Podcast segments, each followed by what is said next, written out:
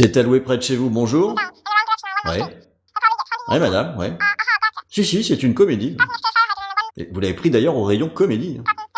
Non, je vous jure, c'est pas un film d'horreur. Non, ça fait peur à personne. Non, même à vous, ça devrait pas. Ouais. Ouais. Non, Silent Night, Deadly Night 2, c'est une comédie, je vous assure.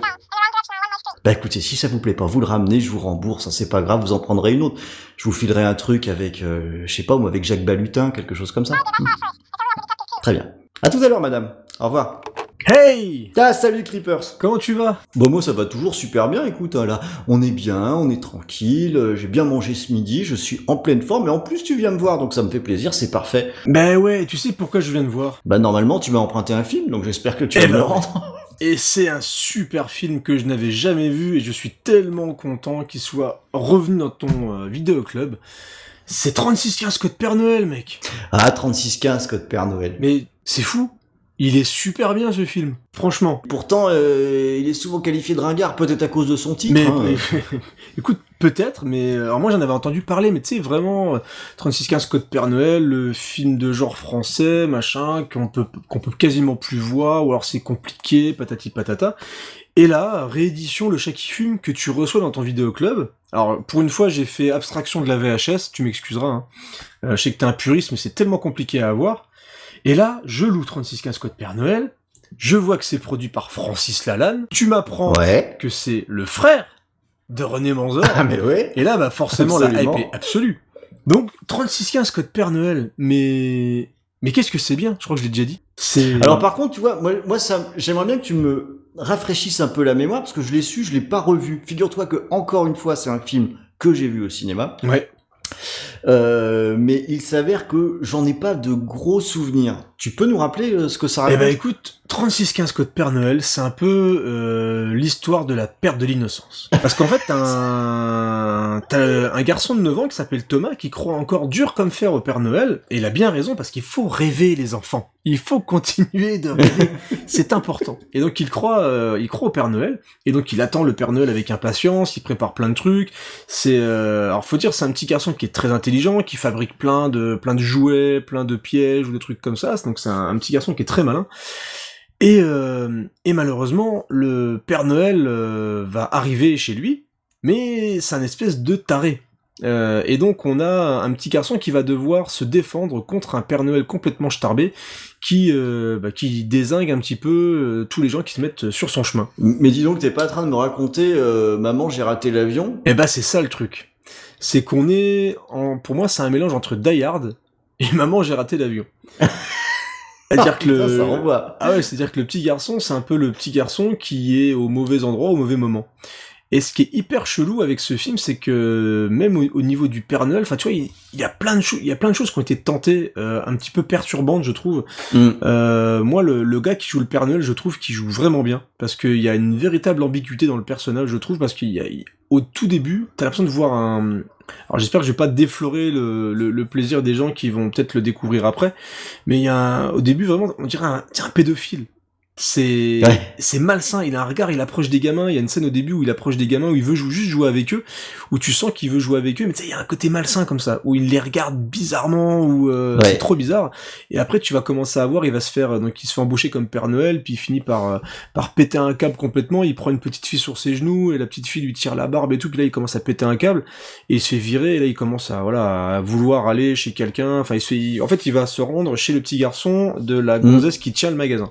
Et là, ça part en vrille et le petit garçon va se défendre et le petit garçon joue hyper bien. Alors ça peut peut-être énerver les gens qui aiment pas trop les petits garçons qui font un peu leur malin et qui parlent super bien parce que je sais qu'il y en a qui aiment pas trop quand les garçons euh, les, les enfants parlent comme des adultes.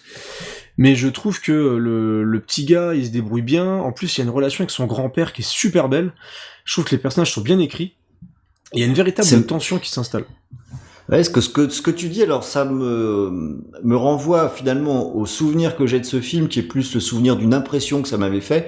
Je me souviens que quand j'étais allé le voir en salle, j'étais parti pour euh, voir un film plutôt fun. Ouais.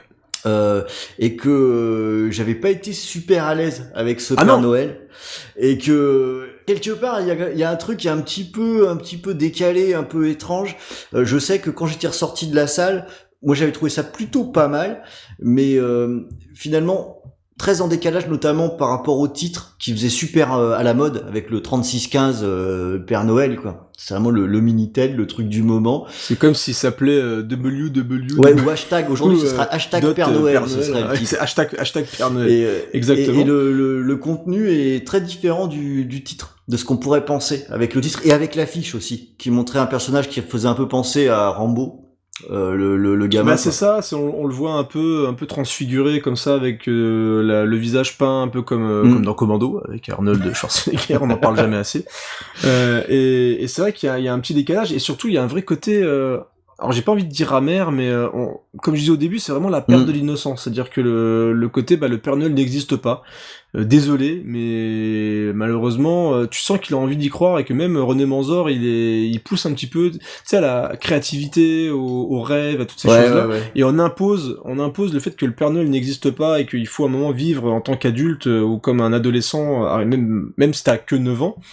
C'est, on, on impose un petit peu cette réalité-là au petit garçon et du coup il se retrouve perturbé et il perd euh, le monde merveilleux qu'il avait derrière lui en fait. Et ce qui est, ce qui est fou dans ce film en plus c'est qu'il y a une inventivité visuelle. Il y a par exemple une maquette de la maison qui ressemble à un gros château comme ça, une espèce de manoir. Mm. Et il y a plein de plans de caméras qui tournent autour de cette maquette, mais c'est hyper bien fait. Il y a un vrai travail sur la lumière aussi. Sur les ambiances, c'est l'ambiance est vraiment posée. Il y a des vrais moments inquiétants avec le Père Noël, comme il y a des moments un peu plus joyeux entre le petit garçon justement et son grand-père. J'ai adoré la relation entre le petit garçon et son grand-père, et euh, j'ai même même été touché par ces personnages-là, donc euh, ce qui est quand même relativement rare dans ce type de film. Carrément. Et hein. donc il y, a y même un, un petit côté mélancolie parce que je on, surtout à notre époque où tu sais on pousse vraiment de plus en plus les gens à ne, plus vraiment rêver à, s'imposer le fait que la réalité est dure etc et ce film là m'a vraiment touché par rapport à ça parce que je trouve que le discours est encore vraiment euh, actuel et euh, le côté rêve et perte des rêves est vraiment bien retranscrit dans le film, surtout vraiment sur la fin où le, le petit garçon, tu sens qu'il a le poids un peu bah, de le poids, je sais pas comment dire, mais le, le poids de, de la vie, Ouais, euh, la dureté de la vie en fait sur Mm. ses épaules. Je sais pas si tu vois ce que je veux dire. C'est qu'il passe, il passe peut-être, je sais pas s'il passe à l'âge adulte ou s'il est. Ouais, trop euh, tôt. Ouais. Tu sais, il a beaucoup trop de responsabilités d'un seul coup en fait, et, euh, et je trouve que c'est plutôt bien vu dans ce film-là.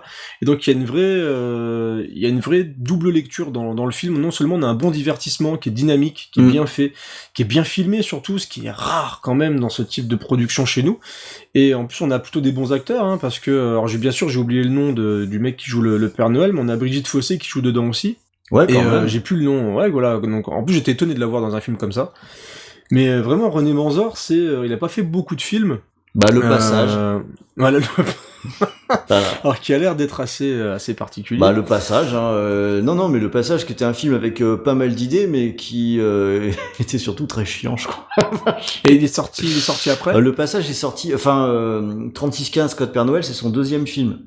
D'accord. Donc euh, le passage c'était euh, c'était son premier film avec son frangin euh, Francis qui était à la musique et euh, qui a fait sa fameuse chanson euh, On se retrouvera hein, qui a fait euh, ah un bah, bon résultat au top seule- 50. Sa seule chanson connue en gros. C'est un, c'est un peu ça oui. Mhm. Et euh, voilà, c'était ça présageait du pire pour 3615 Code Père Noël, faut être tout à fait honnête. Donc euh, c'est un petit peu une surprise. Et finalement, ce que tu dis, je trouve ça très intéressant parce que ça nous montre aussi que quand un film il est peut-être détaché du contexte du moment de sa sortie, euh, c'est là où on va mieux jauger de ses qualités aussi. Parce que euh, autre souvenir que j'ai quand je suis allé voir 3615 euh, Code Père Noël en salle, on avait tendance à un peu se moquer de ce film, Mhm. qui, qui était euh, presque un peu ringard dès sa sortie. Ce qui est fou quand même. Ouais, mais c'est ça, c'est le, le titre hein, qui est vraiment épouvantable. hein. Le titre est, est merdique, faut, faut être, faut être clair. Et euh, finalement, c'est, vachement intéressant ce que tu dis parce que toi, tu découvres le film aujourd'hui, donc euh, t'es pas du tout dans le dans le moment de la sortie ou de ce qu'on pouvait penser ou euh, en tout cas imaginer du film. Ce qui fait que en étant un petit peu vierge avant de le voir, bah t'en as ressorti euh, que des qualités quoi au final. Bah oui, parce que j'ai j'ai vraiment pas grand chose à lui reprocher, quoi. Après, même le côté daté, parce que forcément, mais, et encore le côté, parce que 3615 Code Père Noël, bah, il il l'utilise dans le film, parce qu'ils Mm. vont, euh, justement, le, le Père Noël va communiquer avec le petit garçon par rapport à ça, avec une espèce de chat, euh, euh, alors ce qui paraît un peu bizarre, parce que je me rappelais même pas qu'il y avait des chats avec le 3615, euh, les machins comme ça, parce que moi, le Minitel, j'en ai jamais utilisé. Mais c'est vrai que le, le, film, moi, ce qui m'a vraiment euh, intéressé, en plus, franchement, le travail de restauration qu'a fait euh, le chat qui fume sur le film est remarquable, parce que le l'image est juste bluffante. Euh, Et justement, comme tu vois tous les jeux de lumière, il y a genre des passages avec des voitures qui roulent sous la neige, le, le rendu de la du brouillard ou de la des nuits, on va dire, des nuits sous la neige, est vraiment bien rendu. C'est très très beau. Et, euh, et, le rendu sur le DVD, le Blu-ray sont excellents. Il y a plein, plein, plein de bonus hyper intéressants sur comment le film a été tourné. Donc ça, c'est aussi une des grosses qualités des nouvelles collections chez le Chat qui fume. Les ouais. packagings sont magnifiques. Euh, D'ailleurs, je fais un, un coucou à, à Bandini s'il écoute l'émission parce que c'est lui qui fait les visuels des, euh, des Blu-ray du chat qui fume et il fait un boulot mais remarquable. Il fait il participe vraiment à toute la collection du, du chat elles sont belles les éditions. Et ouais franchement bravo parce que euh, c'est un vrai plaisir de les mettre en avant dans, dans, dans la collection. Et d'ailleurs dans ton vidéoclub ça rend mais magnifique. Il est super bah, ton clair, vidéoclub. Bah, ça vraiment ça et ça sent l'amour de cinéma. Et c'est grâce à ces éditions là bah, que je revois des films. J'ai découvert aussi Opéra. Je sais que t'aimes pas trop toi euh, c'est pas mon, c'est pas mon préféré. Ah, c'est Argento. Euh, Argento. Je raconte des conneries. Ouais. D'Argento, et donc je découvre des films, même si au final je peux ne pas aimer, bah, j'ai quand même envie de prendre les éditions parce que je sais Par que contre, ça va le coffret, qu'est-ce qu'il est beau, la vache. Ouais, ouais. D'opéra, ouais. il est, il est, il est très très beau. Mais, mais c'est vrai que 3615 Code Père Noël, il y a vraiment tout ce qu'il faut pour découvrir le film, et moi, tout ce que j'en sors, c'est des qualités de réalisation. Je trouve que l'écriture, même si, voilà, je peux comprendre que certains peuvent euh, trouver le gamin insupportable, moi je trouve que c'est pas le cas du tout, je trouve qu'il joue très très bien le gamin, mm. et la liaison avec, euh, enfin la relation plutôt, pas la liaison avec son grand-père. non, non, ne, ne, vous inquiétez pas. Bah, c'est pas dans le même rayon. voilà, je, je, trouve vraiment, je les, je les trouve touchants. Je trouve qu'il y, y, a vraiment quelque chose. C'est, il y a une âme dans le film. Et je trouve que ça ressent. Mm. Et c'est bien écrit, c'est bien joué, c'est bien réalisé. Et il y a un vrai travail, un vrai amour aussi pour le cinéma de genre et aussi pour le côté, parce que là on met beaucoup le côté tu sais geek c'était mm. c'est bien maintenant d'en parler mais déjà à l'époque il y a plein de références euh, justement et, euh, et pas pas vraiment appuyées mais tu as plein de on pousse le, le jeune est un nerd c'est un vrai nerd euh, mm. il va, il fait de la programmation dedans. Il a un ordinateur chez lui, il fait de la vraie programmation, il parle de jeux vidéo et c'était, c'est hyper rare ça, ça se voyait même pas à l'époque. Et il parle de programmation, il adore les jouets, il est donc c'est tout un truc que maintenant euh, peut être en mis fait, en avant super dans actuel. Exactement. En fait, il, est, il était vachement en avance sur son temps. C'est-à-dire que René Manzor, il met en avant des choses qu'il aime et, et c'est des choses qui maintenant sont un peu réappropriées par un peu tout et n'importe qui, tout et n'importe quoi. tout et n'importe qui. Mais euh, voilà, je trouve qu'il y a plein de choses encore à récupérer maintenant et, euh, et ça passe encore très très bien, c'est très rythmé, c'est hyper agréable. Bah, tu, tu, sais ce que ton, ton, enthousiasme fait penser à un truc, Creepers Eh bien, à partir d'aujourd'hui, rien que pour toi, je vais créer une sélection. le coup de cœur de Creepers. Bah écoute. Que je vais mettre en rayon, tu vois, euh, pour euh, attirer l'attention sur, euh, sur les films que t'as aimés. Ah, ça me fait plaisir. Hein. bah écoute, ça me fait, et, ça me fait vraiment et, plaisir. Et je te propose un truc, tiens, puisque t'as aimé 3615 Père Noël, Attends, un instant, voilà, je vais te filer ça à regarder. Alors, euh, moi je l'avais vu en salle, je n'ai pas revu depuis, donc j'ignore si ça a bien vieilli, mais je te suggère de jeter un petit coup d'œil sur Baby Blood. Ah, j'ai déjà vu. Ok. Ah, ah tu l'as déjà, déjà, vu, Ah bon, ouais. ok. Il y a Alain Chabat dedans, si je dis bon, pas bah. d'annerie. Euh... Ah, je me rappelle plus le casting, je l'ai pas vu depuis longtemps, mais euh, c'est parce que c'était un film français qui était gore. Ah ouais. Euh, le truc assez bah, peu imaginable. Tu peux le mettre en avant parce que c'est pareil, c'est une bonne une bonne série B euh, bien bien gorasse made in France. J'avais bien aimé, mais je crois qu'il y a Alain Chabat ouais dedans. Donc tu peux le mettre en avant à côté de 3615 Code Père Noël. Bah je le mets en avant, puis alors du. Puis, ah non, je vais le reprendre. Ça fait longtemps que je l'ai Tu pas. le reprends? Comme ça, j'en reparlerai, on en parlera ensemble la prochaine et fois. Puis, et puis on mettra un petit sticker approuvé par Creeper si t'as aimé. Magnifique, magnifique. Bon bah ça marche. Le cinéma de genre français n'est pas mort, il est toujours vivant, même s'il est vieux. Enfin, c'est comme ça. on en reparle demain Allez, à plus. Salut Creepers. Il a 9 ans. Il s'appelle Thomas. C'est un surdoué. Il croit au Père Noël. Il a deux passions. Les ordinateurs et les super-héros. 24 décembre. Minuit. Caché sous la table de la salle à manger, Thomas attend l'arrivée du Père Noël. Mais ce qu'il ne sait pas, c'est qu'il est sur le point de vivre la nuit la plus terrifiante de toute sa vie.